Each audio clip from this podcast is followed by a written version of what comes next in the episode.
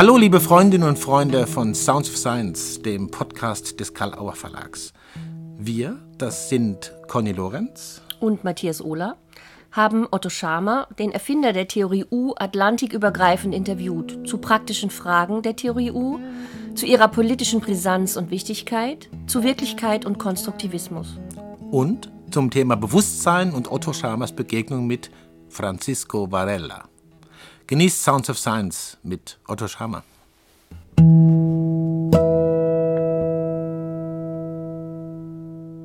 Wir sitzen hier in der Zentrale des Karl-Auer Verlages in Heidelberg und sprechen mit dem heutigen Gast unseres Podcasts Sounds of Science per Skype-Verbindung ans MIT in den USA.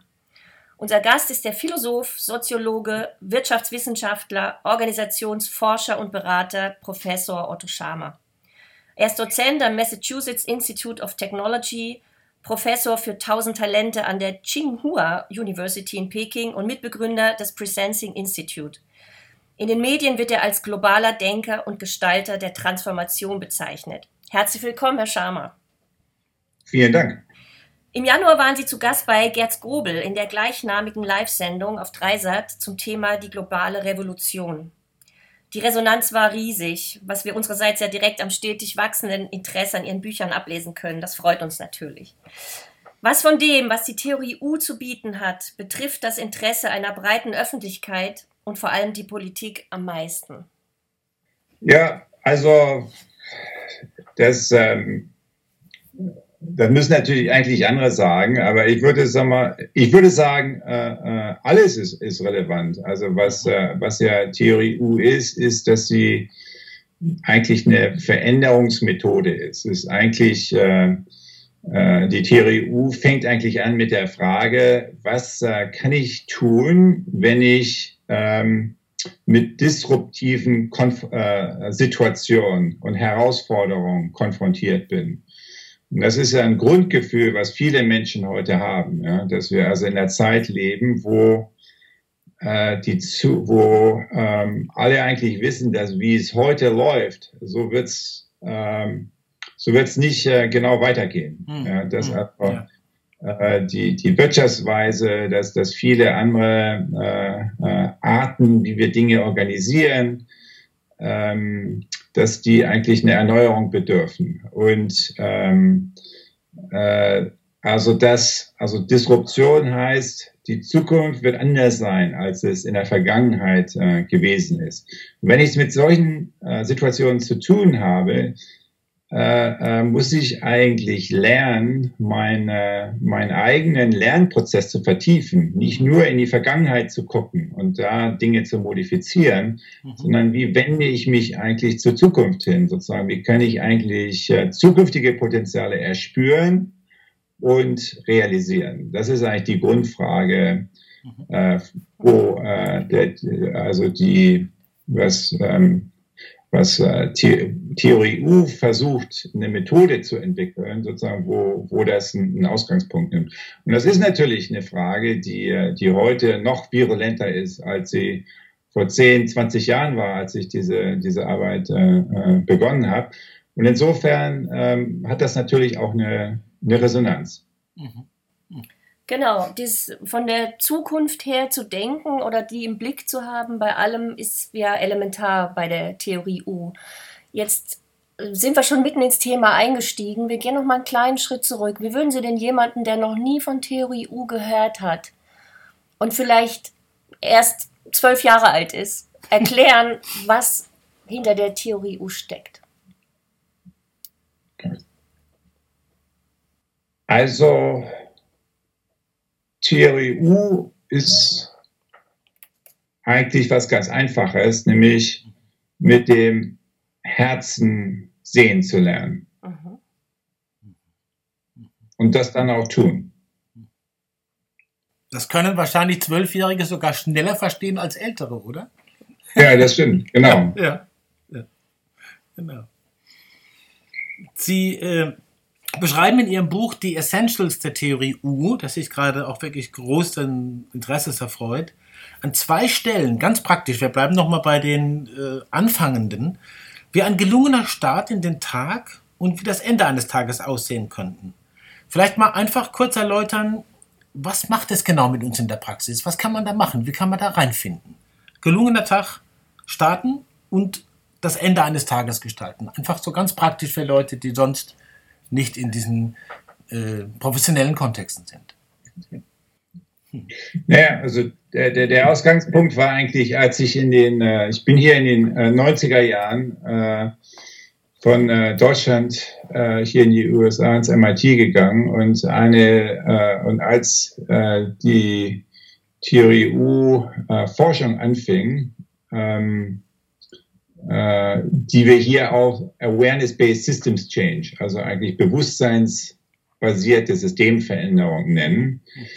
Ähm, da war eins meiner ersten Projekte, ähm, mal nachzuhören, wenn, das waren insgesamt 150 Interviews, äh, Menschen, die in der Wissenschaft, äh, in Kunst, in Wirtschaft, äh, äh, äh in ähm, gesellschaftlichen Veränderungen die also wirklich Neues hervorgebracht haben. Was, was, welche Methoden benutzen die eigentlich? Was ist eigentlich das, äh, das die, die Neues in die Welt bringen, was die anders machen, als, äh, äh, als das vielleicht bei anderen der Fall ist? Mhm. Und eine der Fragen, die ich hatte, ähm, als ich diese 150 Interviews gemacht habe, war, äh, äh, welche Practices äh, benutzt du eigentlich? Also was sind eigentlich die, die, die Methoden, die Techniken? Also Practices sind Sachen, die man, Praktiken, die man jeden Tag verwendet. Ne? Mhm.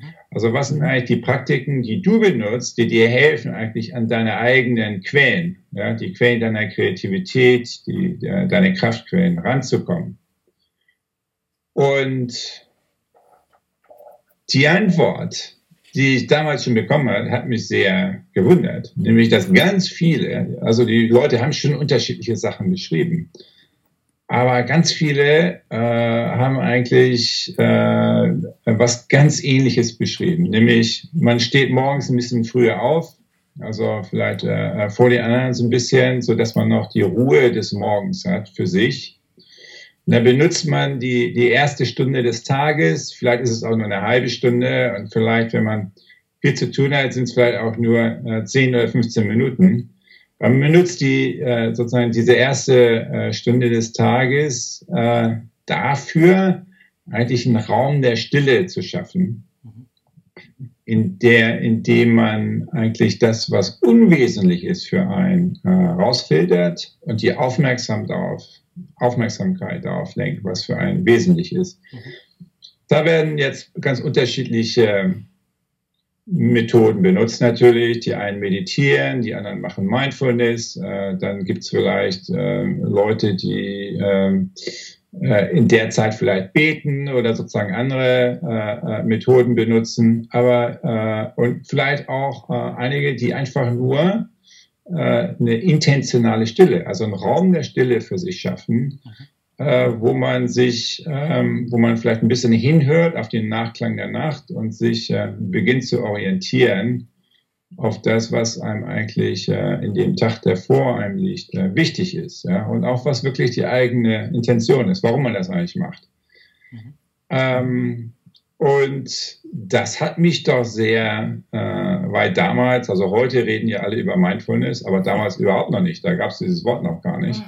Mhm. Und ähm, das hat mich schon sehr äh, verwundert, wie viele Menschen das, insbesondere unter denen, die mich am meisten beeindruckt haben, äh, das machen, obwohl die das nach außen hin nie so erzählt hätten. Mhm. Und ähm, das, war, das ist also in der Tat, also diese ähm, Viele machen das am Morgen. Es gibt auch einige, die das am Abend machen oder beides. Aber da also der, bevor, nachdem man äh, aufgestanden ist, ich sag mal so die erste Stunde und dann aber auch, äh, bevor man wieder ins Bett geht, das sind so, äh, das sind so wichtige, also das sind so, so Hebepunkte vielleicht auch im, im Rahmen der eigenen Aufmerksamkeit, der, äh, wo man wirklich einen Unterschied für sich selber und für andere machen kann, weil ähm, was, äh, was wir natürlich alle wissen, ist, dass in dem Moment, wo ich in mein Office gehe, in mein Büro gehe, oder in dem Moment, wo ich eigentlich mein Smartphone anschalte, ja, ähm, passiert für uns alle genau das Gleiche, nämlich äh, Chaos springt in unser Gesicht. Ne? Also äh, äh, die, die, ganzen äh, Krisen des Tages oder ähm, also es kommen alle möglichen Sachen, kommen auf uns zu, äh, die wir nicht beeinflussen können äh, in ihrer Entstehung. Aber das, was wir beeinflussen können natürlich mit unserer Aufmerksamkeit, ist, wie wir darauf reagieren, sozusagen, was die Antwort ist. Und äh, ob diese, diese Antwort von einem Ort kommt, wo man reaktiv ist, wo man kurzatmig ist, wo man vielleicht auch äh, Angst- oder Vermeidungsgetrieben ist, äh, oder ob die Antwort auf äh, solche Situationen ähm, äh, eigentlich von der eigenen Intention und auch eigentlich von einem Ort der Stille herkommen, sozusagen, wo wir uns auf das fokussieren, was uns wirklich wichtig ist und was wir in die Welt bringen wollen, das macht natürlich einen großen Unterschied. Hm. Und das ist genau das, wieso, äh, ich sag mal, äh, am Anfang des Tages, nachdem man aufgewacht ist, ist eigentlich einer der größten Hebelpunkte, äh, die man überhaupt als Mensch hat, ist, hm. äh, die man als Mensch hat, besteht darin, das Smartphone auszulassen. Also, also, nicht sozusagen den Mechanismus, sondern äh, die, sagen wir mal, die erste halbe Stunde intentional, sozusagen genau sozusagen mit dem Nachklang der Nacht und mit dem Vorklang des Tages ähm, zuzubringen, um dann sozusagen von diesem Raum der Stille oder von dieser Kraft der Stille heraus anders in den Tag reinzugehen. Mhm. Und ähm, ja, das ist, das ist ein, ein, kleines Beispiel über etwas, was noch sehr ungewöhnlich war. Ich sag mal, ähm, äh, 15, äh, vor 15 Jahren oder so oder 20 Jahren, als ich diese ersten Interviews in die Richtung gemacht habe, was aber heute schon ähm, viel mehr, ich würde mal sagen, allgemein, sozusagen Allgemeinwissen ist und es auch ähm, fast schon, wenn man in Silicon Valley oder in anderen Orten unterwegs ist, schon zum guten Ton gehört in irgendeiner äh, also irgendeine Mindfulness äh, Practice, Practice äh, äh, zu benutzen. Mhm. Das heißt natürlich nicht, ähm, dass wir das alle tun, ja, aber zumindest wird schon mal darüber geredet, ja, wie schön das wäre, wenn man das Smartphone vor morgens mal auslässt, ne, in der ersten halben Stunde. Ja. Mhm. Verraten Sie uns Ihre Kraftquellen. Wie sieht denn Ihre Praxis aus nach dem Aufstehen? Ja gut, also ähm, auch bei mir äh, gibt es äh, Tage, wo ich äh, mit dem Smartphone anfange. Mhm.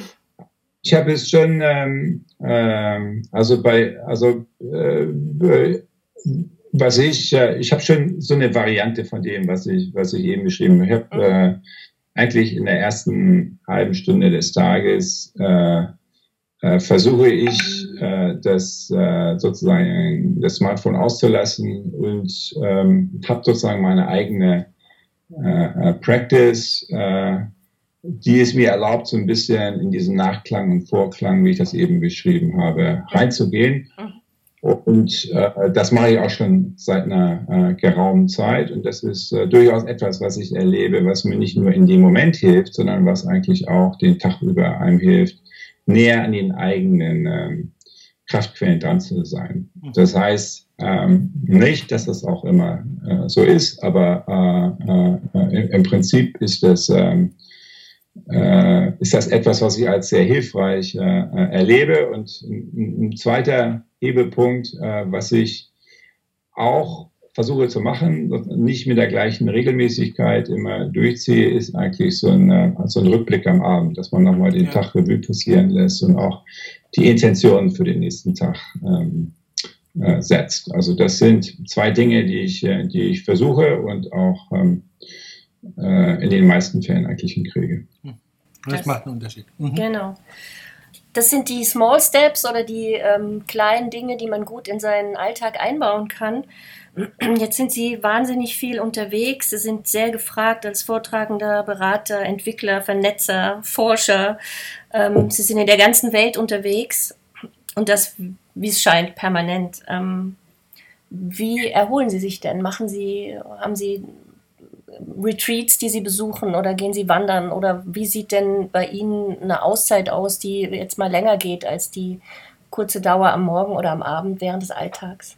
Naja, so, so zwei, drei Sachen. Also ich, äh, Natur natürlich. Ähm, Wandern äh, ist etwas, also auch ähm, äh, Zeiten, also zum Teil äh, Räume der Stille auch in der Natur, aber äh, auch äh, äh, Wandern oder äh, längere Spaziergänge. Das ist etwas, was äh, ich in die Jahresroutine einbaue, aber auch so ein bisschen in die Tages- und, und Wochenroutine. Äh, dann ist ähm, äh, ab und zu ähm, äh, so Mindfulness-Retreats, äh, ähm, die äh, zum Teil äh, ja auch äh, eingebaut sind ne, in unsere Prozesse. Ja ähm, äh, äh, wo äh, da eigentlich der U-Prozess ist äh, ein Prozess, wo ich sozusagen in die Vertiefung der Wahrnehmung reingehe, also das System aus ganz unterschiedlichen äh, von unterschiedlichen Sichtweisen her angucke, aber dann eben auch in die Vertiefung der eigenen Wahrnehmungs- und Willensbildungsprozesse, also wo ich also versuche eigentlich an Räume der Stille hereinzukommen und tiefere Reflexionspraktiken äh, äh, zu benutzen als Einzelner, aber auch äh, im, im, Rahmen einer Organisation oder eines äh, Ökosystems. Mhm. Und äh, von daher ist also der dritte Punkt eigentlich auch, dass ich die die Arbeit in Anführungsstrichen an sich sozusagen als eine Kraftquelle erlebe, weil in dem Maße, ähm, ähm, wo man eigentlich mit Menschen zusammenarbeiten kann und wo es gelingt, natürlich gelingt das nicht immer, aber wenn es gelingt, eigentlich wirklich an die, ähm, an die tieferen Quellen ähm, der, der, des eigenen unternehmerischen Handelns, aber auch des eigenen äh, Entwicklungsweges äh, ranzukommen, dann ist es eigentlich äh, etwas, was ähm, äh, aus sich heraus auch eine Kraftquelle darstellt. Mhm. Also von daher erlebe ich auch die quote-unquote Arbeit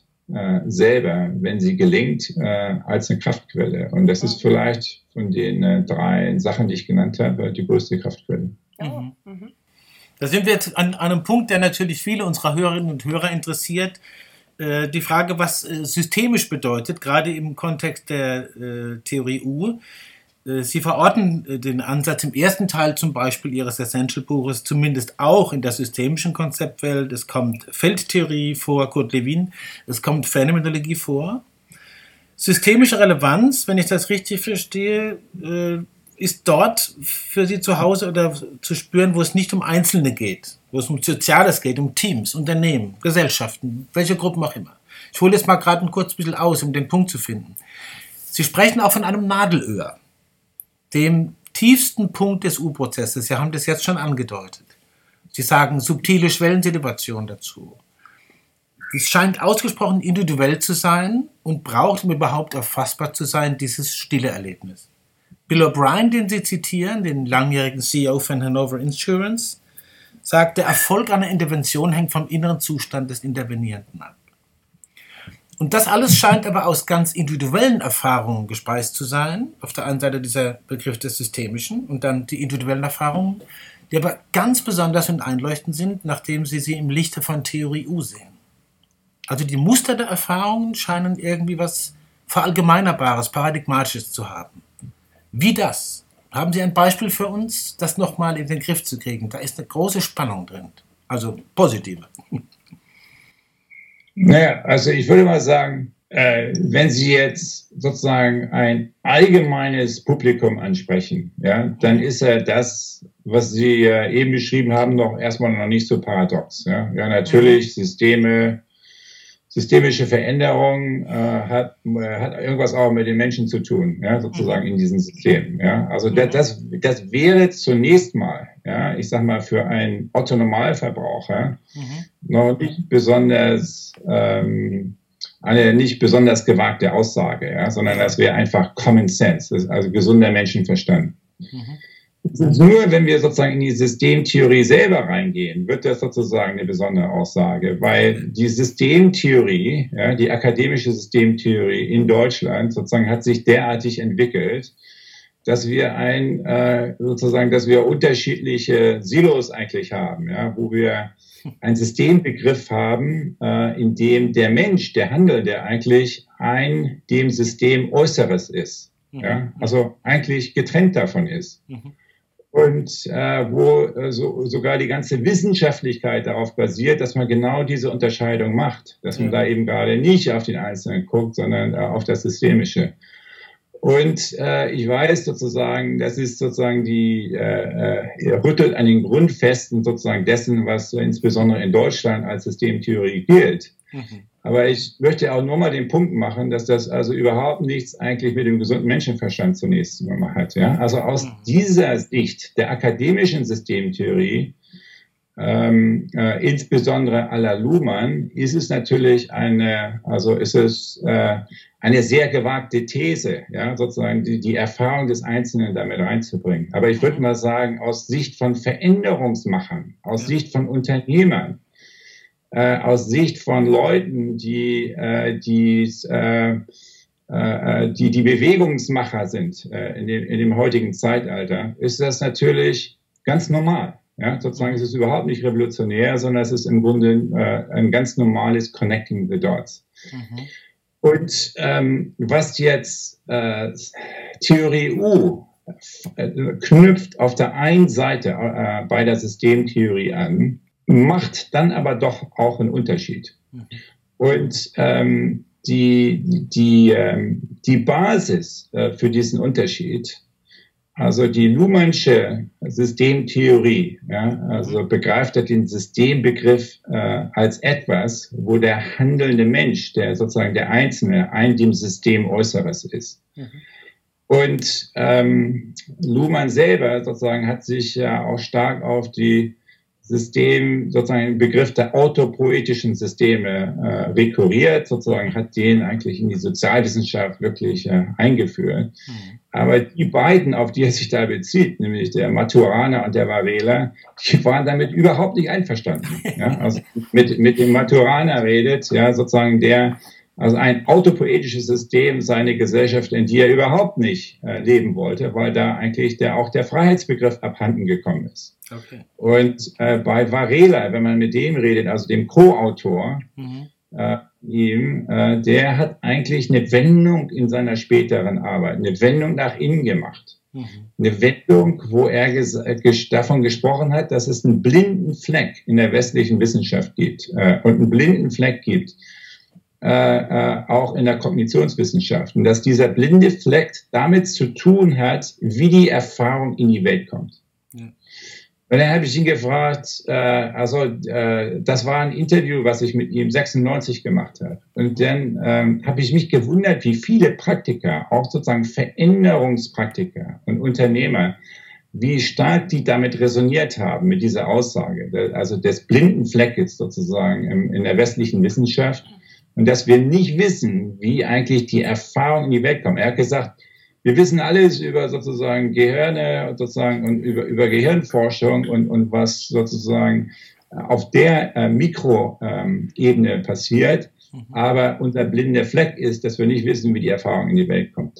Und dann habe ich ähm, äh, in 2000 bin ich dann noch mal kurz vor seinem Tod zu ihm hin und habe gesagt, was ähm, äh, das hätte so eine starke Resonanz gehabt ob er zu dieser Frage noch weiter geforscht hätte.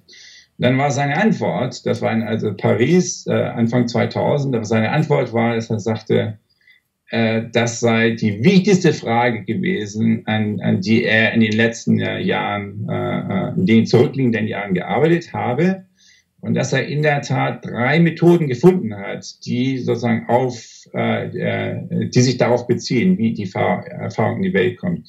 Und das ist äh, psychologische Introspektion, Phänomenologie, mhm. ähm, also Husserl mhm. und ähm, Meditation, mhm. östliche Meditation. Und er hat sozusagen diese drei Methoden eher zusammengefasst und synthetisiert mhm.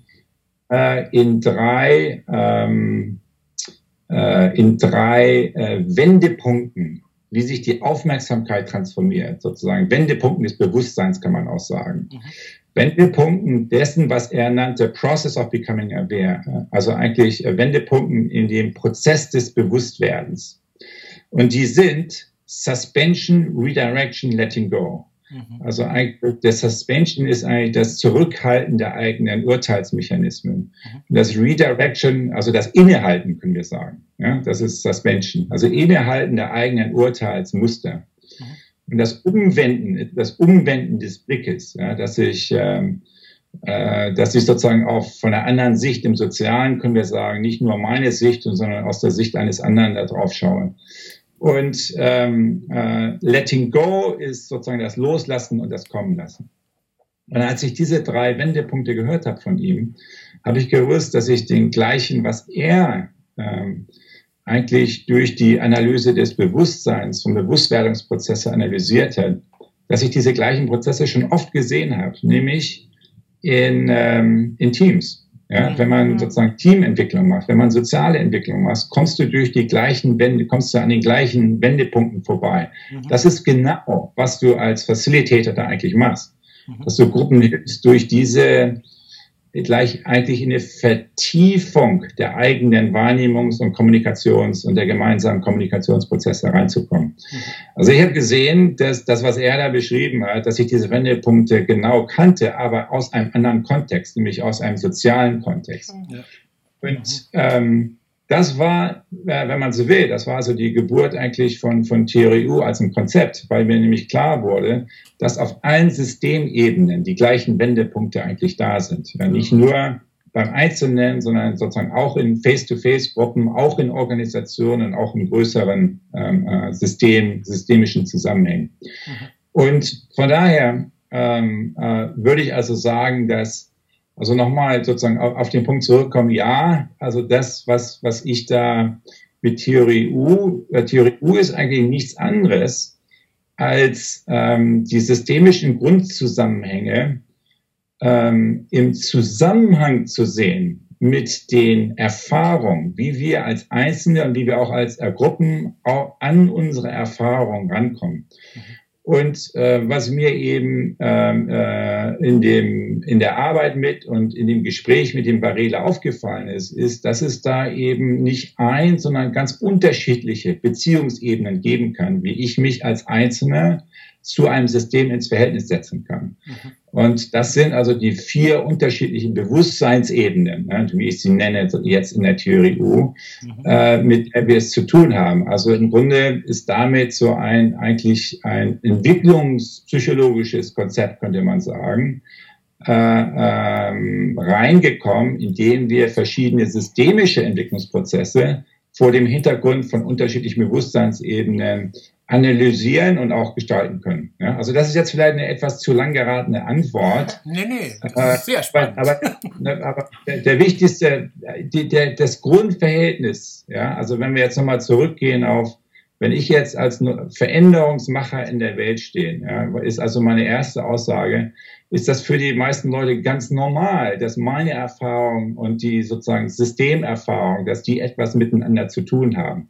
Dass man die ja, man kann die auch unterscheiden und trennen, ja, aber am Ende des Tages, wenn wir es mit transformationalen Prozessen zu tun haben, müssen wir sie im Zusammenhang sehen. Und Nummer zwei, dass wenn wir sozusagen diesen Zusammenhang angucken, dass es da unterschiedliche Beziehungsqualitäten gibt, wie ich mich zu anderen Menschen, aber auch wie ich mich zu Systemen ins Verhältnis setze. Und diese unterschiedlichen äh, Beziehungsqualitäten oder man könnte auch sagen Bewusstseinsebenen, äh, die genauer sehen und auch gestalten zu lernen, das ist eigentlich der Kernpunkt von Theorie U. Und deswegen ist es auch, warum sozusagen dieses From Ego to Eco eigentlich von einem Ego, äh, von einem Ego-Bewusstsein zu einem Öko-Bewusstsein, vom Ego-System Awareness zu, zu einem Ecosystem Awareness warum das so einer der Schlüsselpunkte der heutigen ökologischen Krise eigentlich ist. Ja. Ich bin Ihnen dankbar für diese sehr ausführliche Antwort, wir beide, weil Sie haben praktisch eine zweite Frage, die ich da noch dazu hatte, fast schon beantwortet. Ich nehme jetzt nur noch äh, was Kurzes raus, denn im zweiten Teil des Buches werden sehr viele sortierte Hinweise und Anleitungen gegeben, wie der U-Prozess gerade in äh, interpersonellen Kontexten, Teams und so weiter, äh, aufgesetzt werden kann, konkret angesetzt werden kann äh, zwei Aspekte, die mich besonders äh, berührt haben und wo ich auch das Gefühl hatte, da merkt man sofort was.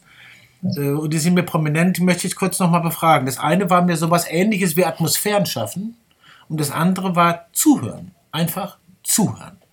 Woran kann man das noch genau merken? Also ist das so? Ist das zentral? Und warum ist das so zentral? Woran merkt man Unterschiede, wenn das gemacht wird? Ja, also Unterschied merkt man ja ganz oft. Ja, also wenn ich zum Beispiel ein Problem habe oder eine Situation, eine Frage, dann weiß ich bei bestimmten Leuten, wenn ich mit ihnen rede, die helfen mir, die machen mich eigentlich intelligenter. Wenn ich mit denen rede, fließen meine Ideen besser. Ja, sozusagen, ich bin mehr, äh, es ist mehr wahrscheinlich, dass ich auf eine neue Idee komme. Mhm. Das sind Leute, die gut zuhören können. Dann gibt es andere Leute, die bevor, also wo, die nicht nur nicht richtig zuhören, sondern mich auch schon unterbrechen, bevor ich überhaupt fertig bin mit, was eigentlich meine eigene Fragestellung ist und mir schon sozusagen irgendeinen Hinweis oder einen Tipp, also nach dem Motto, Ratschläge sind auch Schläge. äh, äh, so fühle ich mich dann, ja, sozusagen das, und, äh, äh, und wir wissen auch, ob ich sozusagen jetzt einsam, ich sag mal, mit, äh, mit einem Schrank in meinem Zimmer rede oder ob äh, ich mit jemandem rede, der direkt vor mir steht. Es macht sozusagen, hat einen unmittelbaren äh, Auswirkung darauf, mhm. wie ich denke und wie mein eigenes Denken, wie meine eigene Aufmerksamkeit ins Fließen kommt oder nicht. Mhm. Und von daher würde ich sagen, das ist für uns, äh, und aus, aus genau diesem Grund hat es ja in den letzten zwei Jahrzehnten eine Explosion dessen gegeben, was wir heute diesen, die, die ganze Coaching-Industrie nennen. Ja. die Coaching-Industrie ist ja nicht nur äh, äh, ist ja nicht nur etwas Äußeres, sondern die, die äh, hat ja auch mit damit zu tun, dass man sich äh, mit äh, Freunden, sozusagen mit, mit Kollegen, sozusagen in Peer-Coaching-Verhältnissen zusammensetzt. Die hat ja nicht nur, die hat ja auch damit was zu tun, was wir eigentlich mit ähm, äh, äh, mit, mit einer Weiterentwicklung von kollegialen ähm, äh, Beratungsprozessen äh, in, in vielen Zusammenhängen auch erleben. Also von daher würde ich sagen, ist, ist das für, für die meisten von uns, für die meisten Menschen etwas, was äh, unmittelbar mit unserem Erleben zu tun hat. Ja? Also das eigentlich das Zuhören, wenn mir jemand zuhört, das er hört, dass das eines der größten Geschenke ist, äh, die mir zuteil werden können. Auch eines der größten Geschenke ist, die, äh, die, die ich jemand anders zur, zur, äh, zuteil werden lassen kann. Und dass, wenn dieses Zuhören nicht da ist, ja, also wenn die Leute schon immer mit ihrem eigenen Urteil oder Vorurteil oder einem noch nicht mal ausreden lassen, dass das eigentlich etwas sehr Schmerzhaftes ist, was das, was eigentlich da zu einer Abschließung führt. Ja. Und wir leben ja in einer Welt, wo Komplexität, die Komplexität und wo Disruption eigentlich eine Öffnung von uns erfordert. Weil wenn wir zumachen, sind wir eigentlich ähm, auf das, beschränken wir uns auf das, was wir in der Vergangenheit erlebt haben. Da kommt nichts Neues mehr rein.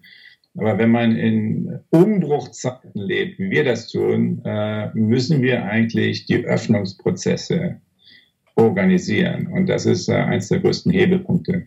Vielleicht abschließend, wie sehen Sie denn die Zukunft der Theorie U? Was erwartet uns denn da noch künftig? Also, ja, vielleicht, ich habe gerade am Wochenende jetzt einen Blog. Ich schätze auch mal, dass es irgendwann ins Deutsche von irgendjemandem mal übersetzt wird, aber da kann, kann man also ähm, äh, geschrieben und veröffentlicht, und zwar zur ökologischen Krise, eigentlich die drei blinden Flecken der ja. äh, der eigentlich der Global Climate Action, mit der wir es ja. zu tun haben, oder drei Hebelpunkte, wie wir Global Climate Action mehr effektiv machen können. Der erste ist Soil, also die, die Kraft des Bodens. Mhm. Der zweite ist äh, direkte und dialogische Demokratie. Ähm, äh, und da sozusagen gibt es da wunderbare Beispiele, die da kommen, Bürgerversammlung, aber auch der Volksentscheidsinitiative in Bayern und so weiter. Und das dritte ist Bewusstsein. Ja? Bewusstsein eigentlich als nicht nur als blinder Fleck, sondern auch als Hebelpunkt. Und das äh, insbesondere diese, diesen dritten Blog, das sind nur so ein paar Seiten, äh, ist vielleicht als äh, Weiterlektüre empfohlen, äh, findet sich auf meiner Website, also einfach meinen Namen ottoschama.com, äh, da ähm, äh, ist, ist der Link drauf. Mhm.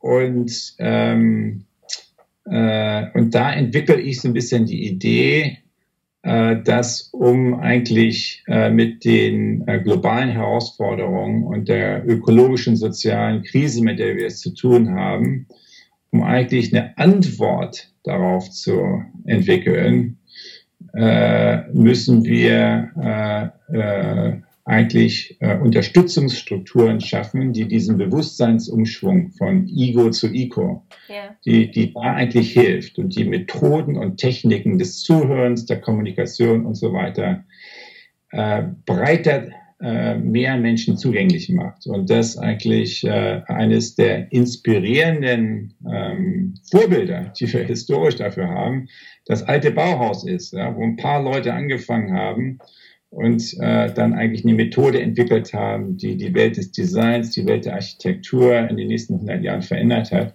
Und das, was wir heute eigentlich brauchen, eigentlich ein neues soziales Bauhaus ist für Transformation Literacy, eigentlich für die, ähm, eigentlich äh, ähm, für eine Transformationskompetenz, die ähm, beim Einzelnen anfängt, ähm, aber in das Systemische äh, reingeht und da zu Hause ist.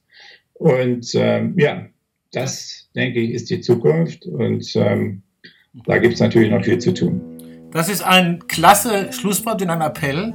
Vielen Dank für die Zeit. Mit der Übersetzung, dieser Wink mit dem Zaunpfahl, dieses deutsche Übersetzen ist angekommen. Wir gucken wir mal, was wir da tun können. Okay, ganz herzlichen Dank. Alles Gute für Sie. Vielen Danke herzlichen für Sie Dank. auch. Vielen, vielen Dank. Wir danken Adieu. Ihnen sehr herzlich.